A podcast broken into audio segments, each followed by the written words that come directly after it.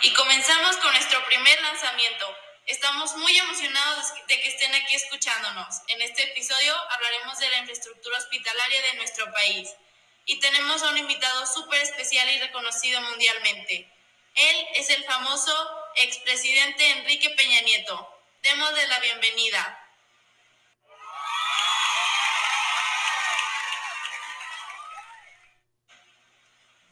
Muchas gracias por invitarme a grabar este podcast. Estoy muy emocionado.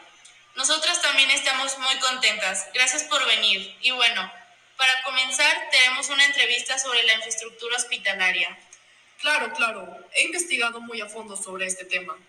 La infraestructura, infraestructura, infraestructura de los hospitales de nuestro país ha ido mejorando a lo largo del tiempo. Obviamente mejoró más en mi periodo de presidencia, pero sinceramente deja mucho que desear y todavía le falta demasiado, pues se ha vuelto una de las últimas prioridades en nuestro gobierno. Nunca le han dado la importancia que requiere, por eso también tanta fuga de cerebros. Claro, le falta mucho por mejorar el sistema.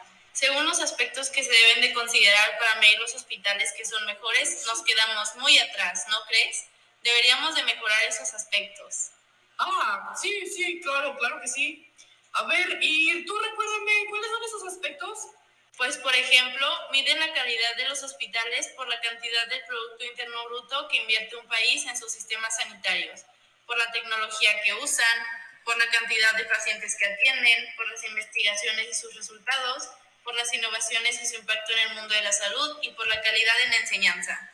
Ah, claro, claro, ya me acordé. Sí, deberíamos de mejorar esos aspectos.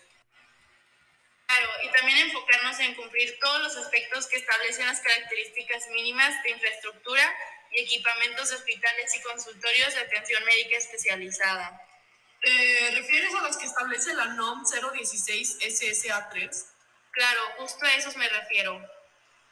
Sí, sí, sí, sí, a todos los hospitales nos falta eso. Si cumplieran al pie de la letra la NOM y se invirtieran más en las instalaciones, la tecnología y la capacitación, estaríamos mucho más avanzados en el sistema de salud. Pero lamentablemente no es así. Sí, súper lamentable. Bueno, me gustaría hacer una pregunta. Si pudiera diseñar todos los hospitales del país, ¿cómo serían? Ah, algo así como mi hospital ideal. Exacto. Mm, nunca lo había pensado, pero creo que para empezar reinvertiría mucho más del Producto Interno Bruto para hacerlos con tecnologías de primer nivel, aparatos modernos que puedan salvar más vidas, instalaciones donde cualquiera se pueda sentir cómodo. Por ejemplo, hacer cuartos para que los familiares se queden y sean mucho más cómodos. Otra cosa que sería es poner más personal capacitado, porque las horas de espera son muchos en los hospitales públicos. O bueno, eso me han dicho. Estaría mejor solo esperar unos tres minutos para que te atiendan. Bueno, no, menos, como cinco.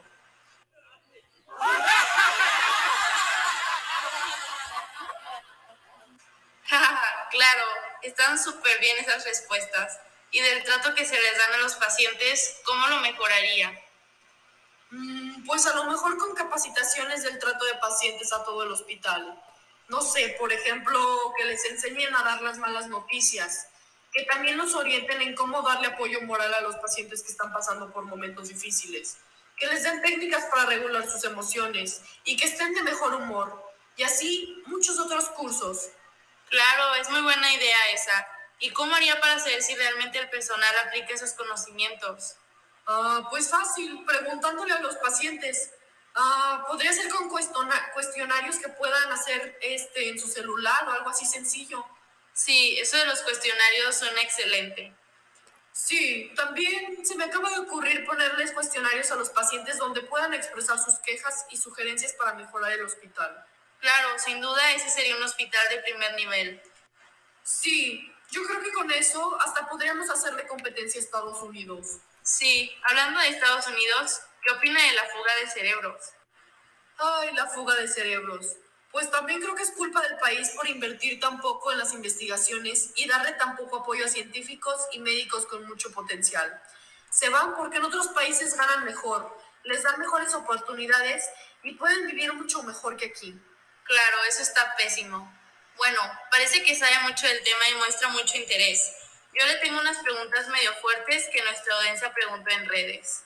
A ver, suéltamelas. Bueno, preguntan que por qué en su periodo no destinó más del Producto Interno Bruto al sistema de salud. Ah, buena pregunta. Es que en el momento me pareció mejor idea destinar mi tiempo a la rifa del avión presidencial. Fue una estupenda idea, ¿no crees? Ah, pues sí, cada quien. Yo no juzgo acciones ajenas.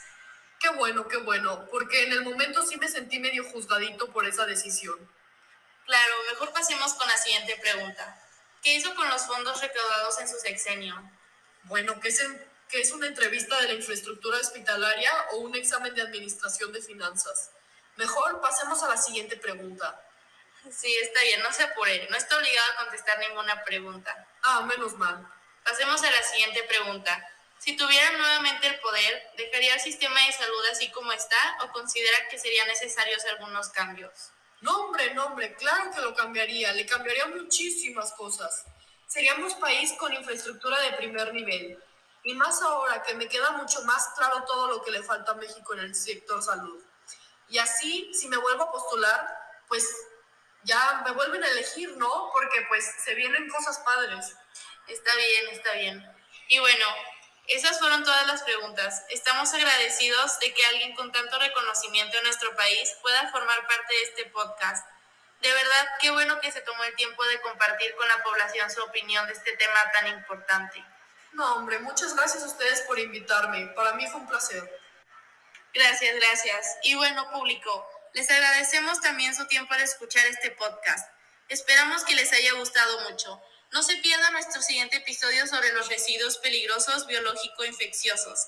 Se podrán informar de muchos más temas de salud de una manera interesante y divertida. Tendremos una edición especial de La Rosa de Guadalupe que seguro les encantará. Por nuestra parte, esto ha sido todo en este episodio. Que tengan un buen día y no olviden que ustedes son el futuro y presente de México. Así que si trabajan en esta área de salud, no olviden brindar el trato que les gustaría recibir. Hasta la próxima.